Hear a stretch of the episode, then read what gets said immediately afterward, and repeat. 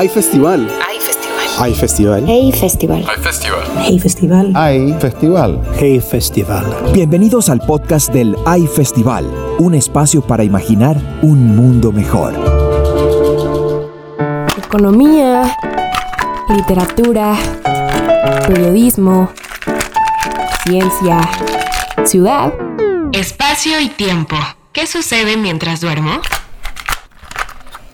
Bienvenidas y bienvenidos a un nuevo episodio de Testimonios de High Festival. Espacio y tiempo. ¿Qué sucede mientras duermo? Este es un podcast producido por Junkie Media. En esta ocasión tendremos a Gerardo Herrera, Universo, la historia más grande jamás contada, y Roberto Emparan en conversación con Clara Elvira Ospina, la música del universo. Para poder escuchar las conversaciones completas de este y otros temas, no olvides visitar el High Player en highfestival.com.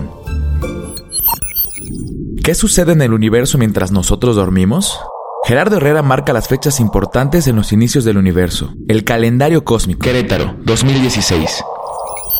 El universo se originó hace 13.800 millones de años y esta es por supuesto una caricatura de cómo se puede uno imaginar el, universo y su evolución. Hasta el lado izquierdo se encuentra un pequeño punto. Hoy pensamos que el universo se originó de una gran explosión. Esta es la teoría del Big Bang, que eh, pues ya les resulta más familiar a todo mundo porque todo mundo ha visto a Sheldon Glashow en The Big Bang Theory, entonces eso, eso ya ayuda. Hoy pensamos que el universo se originó en una gran explosión que ocurrió hace 13.800 millones de años y desde entonces el universo ha cambiado. Y ha cambiado de una manera que creo podemos esquematizar en una especie de calendario cósmico en el que hay ciertas fechas, hay ciertas fechas que son particularmente importantes. Y eh, la idea eh, de esta charla y la idea del libro es marcar esas fechas en la historia del universo para eh, darnos una mejor idea de qué fue y cómo llegó a ser lo que es. Podemos medir el tiempo sin el TikTok de un reloj. Roberto Empara nos explica que siempre vivimos en el pasado y siempre estamos viajando al futuro. Arequipa, 2018. Siempre vemos las cosas en el pasado, todo lo que observamos. Yo ahora te estoy viendo a ti como eras hace pues unas 100 milésimas de segundo. Vivimos siempre, o siempre observamos el pasado. En el Sol observamos 8 minutos. Si miramos más lejos en el universo, vemos también las cosas como eran más antiguamente. ¿no? Entonces, eso, en el Sol, bueno, es, son solamente 8 minutos. Si estuviésemos eh, mirando, eh, pues, por ejemplo, el centro de la galaxia, pues serían pues más de 20.000 años lo que el, tiempo que tarda esa, esa luz en viajar. Medimos aquí, como, está, como preguntabas antes, estamos midiendo las distancias en tiempos. ¿Por qué? Porque tenemos esta velocidad fundamental que nos permite decir, o sea, no es como el caso de andar un coche que puedes una cosa u otra, aquí hay una velocidad que nos dice, pues, cinco minutos a la velocidad de la luz es tal distancia. O, eh, bueno, pues puede ser más o menos, pero es una manera de medirlo que, claro, para las cosas habituales, para las distancias habituales no es, eh, no es muy útil, ¿no? O sea, Ajá. decir que vivimos a eh, 100 milésimas de segundo del, del centro de la ciudad pues no. Es difícil sí, de medir, claro. Sí, Pero sí. ¿cómo es lo de, por ejemplo, medir tu edad en, sí, en, yo, tiempo, yo, por ejemplo, en, en tiempo luz? Sí, en... lo mismo que, podemos medir las eh, distancias en términos de tiempos, también podemos medir los tiempos en términos de distancias. Ajá. O sea, y, por ejemplo, a mí me gusta a veces explicar que mi edad ahora es de unos, eh, más o menos si pueden ser unos 500 eh, billones de kilómetros. Yo tengo 500 billones de kilómetros de, de edad. Es como decir que los relojes, en vez de medir en vez de ser segunderos, están siendo como cuenta kilómetros. Entonces, un reloj habitualmente decimos hace tic-tac, un segundo, dos segundos, tres segundos. Pero también podemos decir 300.000 kilómetros, eh, 600.000 kilómetros, 900.000 kilómetros. Es lo mismo, están marcando kilómetros en el tiempo. Y, y, entonces, una hora es cuánto. O sea, esta hora, esta conversación, sí, ¿cuántos Pues serían 300.000 kilómetros por 60. Por 3.600. Ah, por 3.000. Ah, segundo, sí, claro. Sí. El carbono podría ser el elemento responsable de la vida como la conocemos. Gerardo Herrera. Querétaro, 2016. El carbón resulta ser un elemento extraordinario. Tiene propiedades químicas fantásticas que lo hacen ser muy especial. Es el único elemento de la tabla periódica que se puede combinar con prácticamente todos los demás elementos. Es un elemento químico que forma millares, millares de estructuras moleculares que son robustas, que se pueden conservar y es un elemento capaz de formar ese tipo de enlaces. Es, puede formar diferentes tipos de enlaces, algunos muy fuertes y otros muy débiles, como lo podemos ver. De tal manera que si en esta etapa nos preguntamos, ok, pues la vida es la que dio origen a la inteligencia y a la conciencia, ¿qué fue lo que dio origen a la vida? Está muy probablemente ligada al origen del carbono, el carbono como un elemento vital. Hay gente que ha llegado al extremo de decir que en realidad una propiedad más del carbono es la vida misma, que la vida es una propiedad del elemento carbono. Ya tenemos el ingrediente principal. Ahora, ¿cuál es el método de cocción y los condimentos? Gerardo Herrera platica sobre la cocina del universo y la receta de nuestra existencia. Querétaro, 2016. Ya habían transcurrido mil millones de años cuando se formaron las primeras estrellas y, y, la formación de las primeras estrellas es fundamental para que surja el carbono. Hasta antes de esta etapa, en el universo existía solamente hidrógeno y helio, elementos ligeros. Probablemente existían algunas fracciones de deuterio, muy poquito litio, que son los elementos más sencillos, son los elementos más ligeros. Pero con los elementos ligeros no se hace una célula, se necesitan elementos pesados. Todo lo que nos forma a nosotros son básicamente átomos de carbono y de hidrógeno, de tal manera que no podía haber aparecido la vida hasta que no aparecieron las estrellas, porque es en el centro de las estrellas donde se cocinan los elementos pesados. Nuestro Sol no es una estrella que cocine alimentos pesados. En nuestro Sol se quema hidrógeno y helio para producir luz y calor, pero es muy pequeña nuestra estrella para producir elementos pesados. Es necesario que las estrellas sean más grandes, por ejemplo esta, que es 25 veces mayor que el Sol, y aquí está una radiografía de cómo se ve cuando ya está casi a punto de morir. Y se ve que se ha arreglado la estrella como una cebolla en la que los elementos más pesados se encuentran en el centro del Sol y a medida que uno se aleja del centro de esta estrella van apareciendo los elementos cada vez más ligeros. Es muy importante entonces que existan estrellas gigantescas en el universo que sean capaces de lograr temperaturas del orden de 4 mil millones de grados centígrados, pero no solamente eso es importante que nazcan, que cocinen a los elementos y que luego mueran. Porque si las estrellas no mueren, nosotros no podemos nacer. Roberto Emparan comenta que avanzamos a 300.000 kilómetros cada segundo. Somos viajeros en el tiempo. Arequipa, 2018. Esto también nos dice que nos movemos muchísimo en el tiempo. En cada segundo estamos moviéndonos 300.000 kilómetros en el tiempo, que es bastante, ¿no? Entonces eso lo que nos dice es que en realidad podemos, somos viajeros en el tiempo. No dejamos de viajar en el tiempo. Ahora estamos todos viajando hacia el futuro. Porque el futuro va pasando, queramos que no. Estamos viajando en el tiempo y estamos viajando a 300.000 kilómetros en cada segundo. 300.000 kilómetros avanzamos en el tiempo en cada segundo. Gerardo Herrera nos platica sobre la máquina del tiempo que nos ayuda a entender el origen del universo y recrear todo en un laboratorio. Querétaro, 2016. Con Alice podemos realizar el viaje de regreso. La naturaleza hizo el viaje hace 13.800 millones de años que comenzó, en el tiempo cero, cuando se originó la gran explosión, pasando por todos esos estados que les he mostrado en otros, en otros slides anteriores. El experimento Alice está haciendo el recorrido inverso Estamos viajando atrás en el tiempo para ver, para recrear en el laboratorio ese plasma de quarks y de gluones que debió haber existido cuando el universo tenía 10 microsegundos de edad.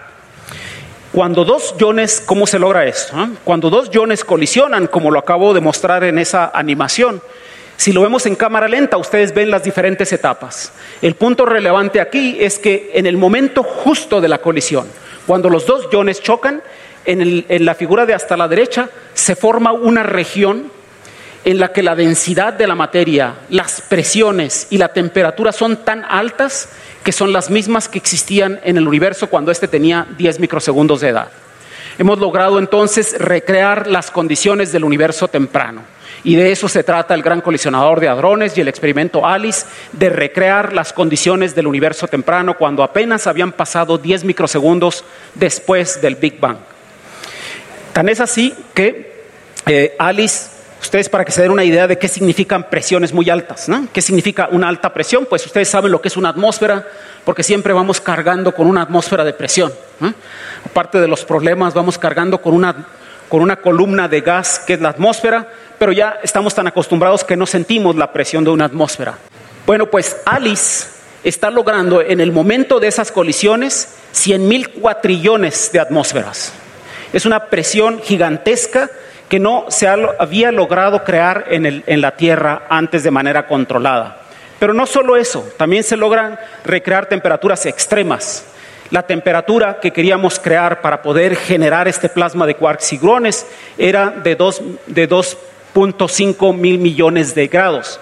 En 2012, Alice registró 5.5 billones de grados centígrados de manera controlada en el laboratorio. La idea es recrear esa cadena, esa cadena evolutiva que comenzó con el Big Bang y que inmediatamente después generó un plasma de quarks y de clones a 5.5 billones de grados para luego producir protones, luego núcleos ligeros, átomos neutros, formar estrellas, hasta llegar hasta a lo que somos hoy actualmente. Cada mañana cuando despertamos, el sol llega 8 minutos tarde para iluminar el cielo. Roberto Emparan, Arequipa, 2018. En realidad lo hacemos todos de, de forma habitual. O sea, tú puedes decir, eh, yo vivo a 5 minutos del centro Estás diciendo, estás midiendo una distancia, la estás midiendo en tiempo. Claro, me tienes que decir cinco minutos andando en bicicleta o en carro. Claro, ¿cuál es la medida? Sí, tienes que decir a qué velocidad vas. Si no dices a qué velocidad eh, viajas, no sabes convertir esta, este tiempo en una distancia. Bueno, en el universo sí que hay una velocidad que nos sirve, una velocidad que es eh, estándar, que es fija, y es la velocidad de la luz.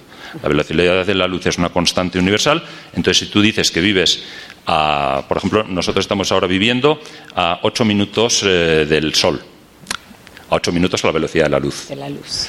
O sea, vivimos a 8 minutos luz del Sol. Y eso es una, una distancia que podemos medir. ¿Es posible tener una foto del primer día del universo? Gerardo Herrera, Querétaro, 2016. Cuando el universo tenía 300.000 años de edad, es muy poquito tiempo, ¿eh? el universo era un bebé. Decimos que ese es el universo temprano. Los físicos le llamamos el universo temprano a esa época. Y nos gusta llamar el universo bebé porque si ustedes comparan 300 mil años en 13.800 millones de años, es equivalente a que ustedes vean una foto, porque vamos a ver ahorita una foto del universo, sería equivalente a que ustedes vean una foto de una persona de 84 años en la primera hora de vida. Después del parto, ustedes toman una foto de ese bebé y ese sería el equivalente a la fotografía que podría ver una persona de 84 años de, de edad. ¿Qué fue lo que ocurrió entonces? Ahí ocurrió algo extraordinario, ocurrió un fenómeno al que llamamos recombinación. Y es básicamente esto. Antes de los 380 mil años existía un plasma muy caliente eh, de protones y de electrones. Los protones y los electrones son los que hacen los átomos y tienen cargas eléctricas.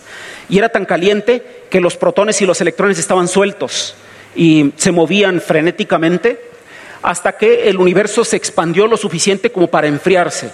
Y cuando este tenía ya una temperatura de 3000 grados, bastante frío, considerando las temperaturas que había antes, entonces esos electrones empezaron a ser atrapados por los protones para formar los primeros átomos. Ustedes pueden ver ahí átomos con un protón y un electrón, pero también aparecen algunos átomos con dos protones y dos neutrones y dos electrones.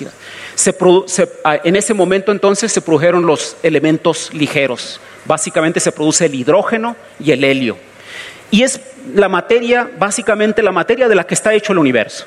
El universo, tal como es hoy en día, es 75% hidrógeno y un 25% helio. Tres cuartas partes del universo son hidrógeno. Y el restante, pues bien podemos decir, es básicamente helio. De tal manera que es una razón más para ser humildes. Lo que nos constituye, lo que nos forma es un punto 0,1% del universo. Los elementos pesados son eh, muy, muy una fracción muy pequeña de lo que hay. En ese momento, cuando ocurrió la recombinación, ocurrió algo muy especial. Y es que la luz que estaba atrapada en ese plasma a la izquierda, a la derecha mía, a la izquierda de ustedes, la luz estaba atrapada porque ese movimiento frenético de los electrones no lo dejaba escapar. Cuando los electrones empezaron a, a, recombinarse para formar los primeros átomos, la luz pudo salir. Y es lo que ustedes observan a la derecha. Son fotones, es luz que pudo escapar. Esa luz la hemos observado actualmente. Es una luz con una longitud de onda del orden de, milímetros a metros, y a eso nosotros lo llamamos microondas. Ese es el tamaño de las, de las ondas electromagnéticas que ustedes tienen en el, en el uh, microondas. En el microondas Las ondas tienen una longitud de alrededor de 10 centímetros. ¿ah? Por eso es que tiene que girar la charola, porque si no gira la charola, eh, esta onda que tiene 10 centímetros, pues eventualmente llegan en un punto frío y no se calienta la comida en todas partes, ¿no? Forma nodos fríos y nodos calientes, porque la longitud de onda es de 10 centímetros. Entonces con una charola lo van recorriendo. Bueno, pues esa luz que se liberó cuando el universo tenía 300 mil años, 380 mil años de edad, es una luz fósil, es la primera luz. Y por eso decimos que este es el primer día del universo, porque es el momento en que el universo deja salir a la luz. Quarks y leptones, los protagonistas del origen del universo, la gran explosión que ahora se puede estudiar con el experimento ALICE. Gerardo Herrera, Querétaro, 2016. Ese es el gran colisionador de hadrones. Ese túnel tiene aproximadamente 4 metros de diámetro y por ahí va la máquina.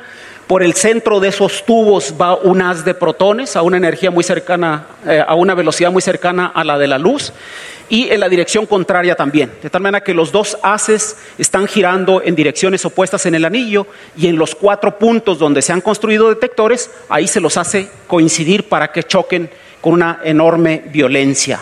Eso nos permite viajar no solamente a la etapa anterior, que es tres minutos antes, que es una etapa muy importante, porque en esa etapa se formaron los protones y los neutrones, los protones que formarían, eh, que se recombinarían con electrones para dejar escapar la luz fósil, ¿no? que formaría las estrellas, etc. Pero nos permite ir aún más allá.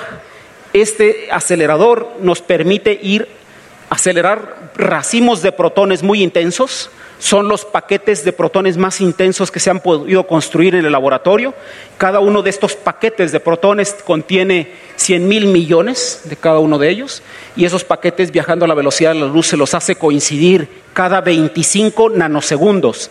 Es decir, cada 25 mil millonésimas de segundos se están cruzando. Cuando se cruzan, ocurren colisiones entre ellos.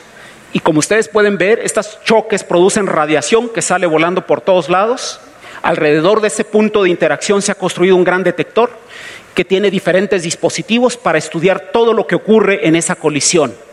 Ese es el caso del experimento ALICE, que quiere estudiar la etapa del universo cuando éste tenía apenas 10 microsegundos de edad. Queremos reconstruir la etapa en la que creemos que existía un plasma de quarks y de gluones y entonces eso nos lleva a hablar un poquito de qué son los quarks y qué son los leptones. Todo lo que nos rodea, los elementos químicos, las moléculas, están hechas de quarks Us y de quarks Des. Así que basta con que se aprendan U, D, electrón, neutrino, electrón, y ya lo tienen. Los átomos están formados, por ejemplo, allá abajo un átomo de helio. Un átomo de helio está formado por dos neutrones que están hechos de dos quarks D y un quark U, y de dos protones que están hechos de dos quarks U y un quark D. Ustedes los pueden ver ahí. Y luego dos electrones que giran, ese sería entonces un átomo de helio. Es así como pensamos que está hecha la materia actualmente. Roberto Emparan platica de cuando Einstein se equivocó y la posibilidad de entender el universo a través de las ecuaciones. Arequipa, 2018. Eso es algo que las ecuaciones te están diciendo, te están contando. ¿no? Eso es la manera en la que las ecuaciones nos hablan. Las ecuaciones tú las resuelves y ellas te están contando qué es lo que contienen, qué es lo que predicen.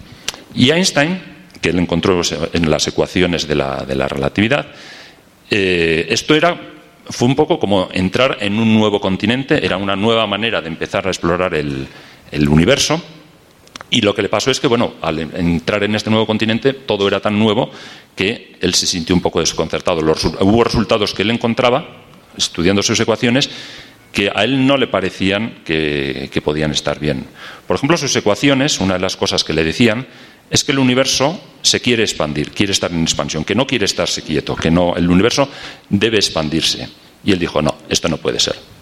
Aquí estas ecuaciones tengo que hacer algo con ellas, hay que corregirlas, hay que cambiarlas para que el universo no se expanda. Sea estático. Sí, y eso lo hizo y se equivocó. Esto es un poco a veces como también, pues, eh, las ecuaciones de Einstein eran un poco como sus criaturas, ¿no? a veces los padres sus hijos les vienen contando unas historias y los padres dicen, no, no, no, niño, esto no puede ser, o sea, es menos fantasías, ¿no? Y a veces los niños tienen razón, el padre a veces se equivoca al, al callar a los niños, ¿no? Einstein aquí intentó callar a sus ecuaciones para de las ecuaciones le decían, el universo se quiere expandir, el universo se quiere expandir, el universo se expandir. Y él decía, no, no, no, no, déjate de tontería. Y entonces cambió las ecuaciones, las, les tachó la boca y, y modificó. Y se equivocó porque resulta que el universo se descubrió pocos años después que sí, que el universo se está expandiendo. Ahí Einstein perdió una oportunidad de oro de hacer una predicción asombrosa, o sea, Claro, de predecirlo antes, sí, de predecir algo antes de que se observe, que es lo que a todos los físicos nos, nos encantaría, hacer una predicción de algo sorprendente que todavía nadie había sospechado y que después eso alguien mira y encuentra que es eso cierto. Einstein lo hizo en muchas ocasiones esto, pero en este caso, que hubiese sido una predicción asombrosa de la cosmología, él se equivocó y bueno, perdió esa oportunidad de hacer esta predicción. Claro, es dramático desde el punto de vista humano que haya visto lo que, lo que Sí, había lo y no lo haya visto. Efectivamente, es eso, es, lo tienes delante, te lo están diciendo claramente y tú dices, no, quita eso. La partícula que le da masa a todo lo demás. La responsable de la inflación cósmica. Es la partícula de Dios. Gerardo Herrera, Querétaro, 2016. algo que tiene consecuencias muy profundas para, para la manera como entendemos el universo actualmente en la física moderna. Llegamos ya a la etapa más temprana del universo, que es lo que se ve ahí al lado izquierdo como inflación. Por alguna razón, el universo, antes de que se formara este plasma de quarks y de gluones, el espacio y el tiempo se hinchó súbitamente, y es lo que ustedes pueden ver. Apenas había ocurrido la gran explosión, apenas habían transcurrido 10 a la menos 35 segundos, esto es un punto seguido de 34 ceros y un 1, cuando el espacio y el tiempo creció súbitamente. A ese fenómeno extraño de crecimiento de el- de- del espacio del universo lo llamamos inflación cósmica. Y es, es algo que debió haber ocurrido porque de otra manera no podríamos entender el universo que observamos. La inflación cósmica es una parte fundamental del modelo que tenemos del universo. De tal manera que ustedes ven a la izquierda un pequeño punto, una pequeña mota de luz, que cuando habían transcurrido apenas 10 a la menos 35 segundos, creció del tamaño mil, miles de millones de veces más pequeño que un protón al tamaño de una pelota. Y eso lo hizo muy pronto, tan súbitamente, tan violentamente, que es un fenómeno mucho más eh, crucial que el mismo Big Bang. Es el momento mismo del, del origen del universo. De no haber ocurrido la inflación, muy probablemente en la gran explosión, el Big Bang hubiera desaparecido tan pronto como apareció. Fue gracias a que ocurrió la inflación que el universo se estabilizó y que prosiguió, prevaleció para que después de esa súbita expansión se formara un plasma de quarks y de gluones que se enfriaría para formar a los protones y los neutrones, que se recombinarían con electrones para formar átomos y que estos átomos se distribuyeran de manera muy irregular para formar nebulosas donde se formarían elementos pesados que nos hacen posibles y que hacen posibles a la conciencia. Pero ¿por qué ocurrió esto? ¿Pero por qué, por qué el- el- el universo se infló tan súbitamente? ¿Qué fue lo que pasó que hizo que el espacio-tiempo hiciera así? Bueno, pues en el 2012, en julio de 2012, el gran colisionador de hadrones encontró la pieza faltante en la tabla de partículas elementales, que es eso que se encuentra ahí, que es el Higgs, que para los físicos de partículas es fundamental porque es la partícula que le da masa a las demás. Ahí podemos entender por qué todas las, partículas de esa tabla tienen una resistencia a moverse, porque presentan masa. La inercia para los físicos es masa, es resistencia a moverse. Y eso es fantástico, porque pudimos entender el problema de la masa. Pero más aún, nos dimos cuenta que el Higgs es un escalar fundamental, que tiene una energía negativa en el vacío y que no se anula en cero. De tal manera que es muy probable que sea el Higgs justamente lo que los cosmólogos llamaron inflatón para poder explicar el fenómeno de la inflación. Con eso se viene a completar pues un cuadro del origen del universo y de la manera como evolucionó. El campo de Higgs, que para muchos es conocido como la partícula de Dios. Eh, es pues una partícula fundamental porque no solamente nos explica la estructura elemental de la materia, pero también nos explica este fenómeno que ocurrió con el universo. Cuando después de una pequeña mota de luz, el universo se hinchó súbitamente para estabilizarlo y para hacerlo prevalecer. Más allá de la ciencia ficción, ¿cómo podemos entender un agujero negro? Einstein erró de nuevo. Roberto Emparan, Arequipa, 2018. Los agujeros negros A ver, ha sido una cosa que ha sido. Llevó mucho tiempo. Bueno, como hemos dicho antes, es, una, es también una de las cosas que Einstein mismo se negó a aceptar. Sus ecuaciones estaban diciendo que había unos objetos que eran. De, eh, que debería, si uno concentra mucho, mucho la, la masa, debería eh, producirse situaciones en las que se- hay regiones del espacio y del tiempo de las que no sale nada, ni siquiera sale la luz. La gravedad es tan fuerte podemos volver si quieres a la analogía esta de la, de la cama elástica. Si uno está, si uno tiene un objeto pues muy denso, muy concentrado, va a hacer un pozo, un pozo muy profundo. Claro, si estás en un pozo profundo, te cuesta salir. Supongo que lanzas algo con una cierta velocidad, bueno, pues cuanto más profundo el pozo, más velocidad necesitas para salir. Bueno, tú estás eh, en un cierto punto del pozo, quieres lanzar una pelota, tienes que lanzarla con mayor velocidad, cuanto mayor sea la profundidad del pozo, para que esa pelota pueda salir del pozo y escaparse fuera. ¿De acuerdo? ¿Sí? Sí.